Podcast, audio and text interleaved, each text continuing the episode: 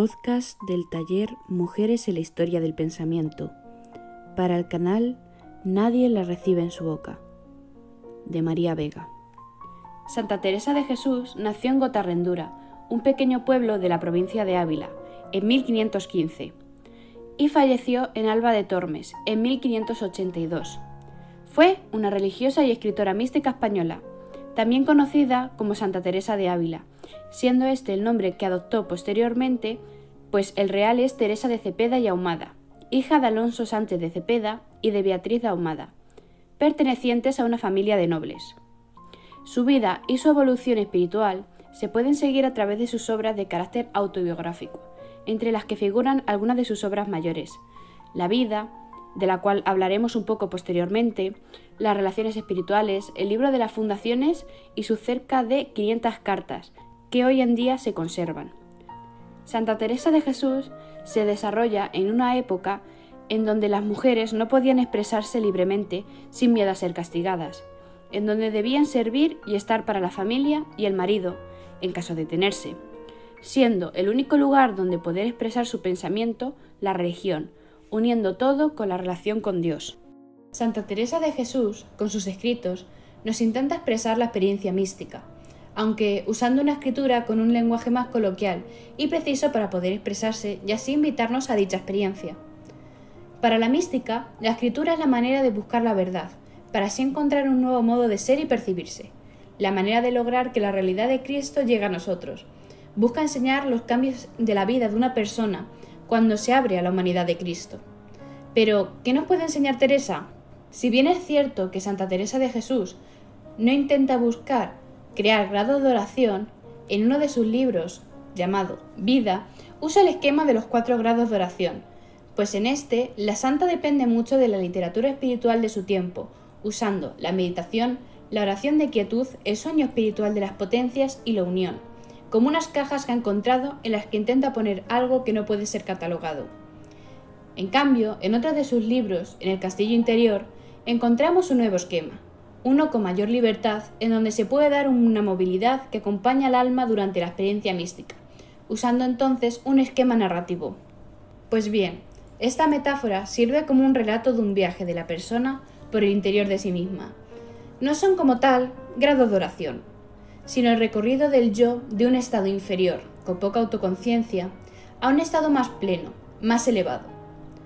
Esta relación con el centro del castillo, que se puede interpretar como el alma, también es una relación y unión con uno mismo, con la fuente de donde emana nuestro ser.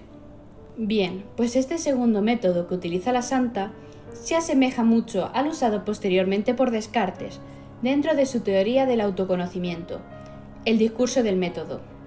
Pero, ¿qué tienen en común ambos pensadores? Como hemos mencionado anteriormente, en referencia a Santa Teresa, ambos buscan las verdades fundamentales, dando por hecho que los sentidos no son completamente fiables para lograr este hecho. Dejan a un lado lo que quieren saber del mundo, lo potencialmente falso, y parten desde cero, emprendiendo un camino hacia el interior. Será esto mismo lo que lleva a Descartes a su célebre frase pienso, luego existo, poniendo así en duda la propia existencia, mientras que Teresa, en el Castillo del Alma, dice El alma entra tanto más profundamente cuando más firmemente se coloca en su centro, cuanto más libremente se eleva y se libera de la prisión de la materia, hasta la transformación del alma viviente en un espíritu dado de vida. Utilizando entonces un pensamiento y pasos metodológicos similares para la búsqueda de las verdades fundamentales, aunque bien es cierto que no podemos saber si fue una mera coincidencia o una inspiración, pues el filósofo mantenía sus fuentes en secreto. Bien, explicado esto, no puedo terminar el podcast sin antes mencionar algunas de las célebres anécdotas de la santa. Fray Juan de la Miseria le hizo un retrato, el único hecho en vida.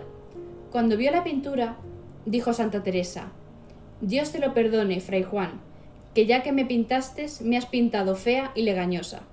El cuerpo de Santa Teresa fue enterrado tres veces.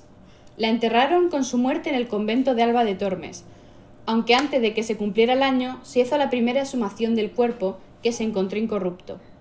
El padre, Jerónimo Garcián, procedió a amputarle una mano que llevó a las carmelitas de Ávila, aunque sin el dedo meñique que se quedó para él. Tres años después del fallecimiento, la Orden de las Carmelitas Descalzas mandaron llevar el cuerpo a Ávila, así que fue sumada y se trasladó el cuerpo incorrupto, aunque sin un brazo que se quedó en Alba de Tormes para compensar la pérdida. La decisión provocó el rechazo de los duques de Alba, que usaron su poder para recuperar el cuerpo y lograron de nuevo trasladarlo a Alba de Tormes. En total se oficiaron tres entierros oficiales. Su cuerpo, aún incorrupto, se encuentra en una capilla de la iglesia de la Anunciación de Nuestra Señora de Alba de Tormes, custodiada por un total de nueve llaves, aunque despojado de muchas partes de su cuerpo. En Alba de Tormes se conservan relicarios con el brazo izquierdo y el corazón de la santa.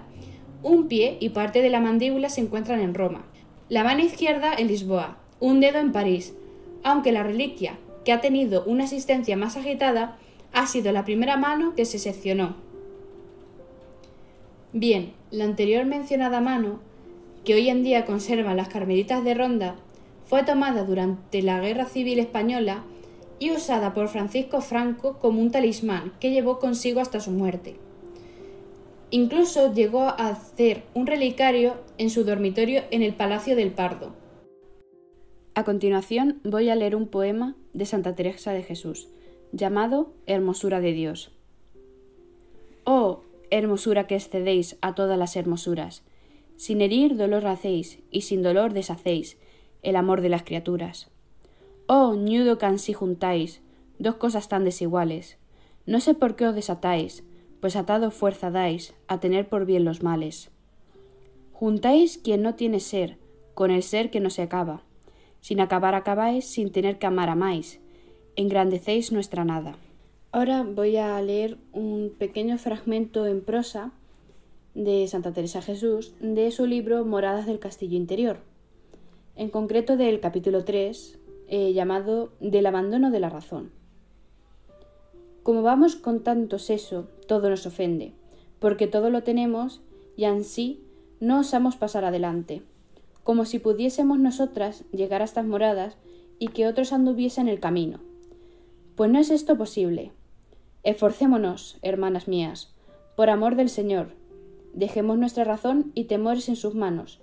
Olvidemos esta flaqueza natural, que nos puede ocupar mucho, el cuidado de estos cuerpos, téngale los perlados.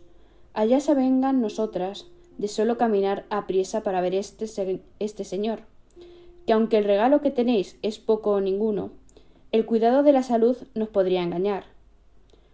Cuanto más que nos eterna, más por esto, yo lo sé, y también sé que no está el negocio en lo que toca al cuerpo, que esto es lo menos, que el caminar que digo es como, un gran, como una grande humildad. Y que, si habéis entendido, aquí creo que está el daño de las que no van adelante, sino que nos parece que hemos andado pocos pasos y lo creamos así.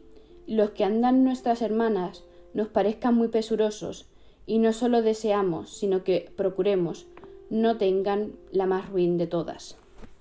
Bueno, hasta aquí mi podcast. Espero que os haya gustado y que hayáis podido aprender un poco más sobre la vida de esta filósofa del siglo XVI, Santa Teresa de Jesús, y que os haya interesado su pensamiento y la agitada vida que tuvo incluso después de muerta.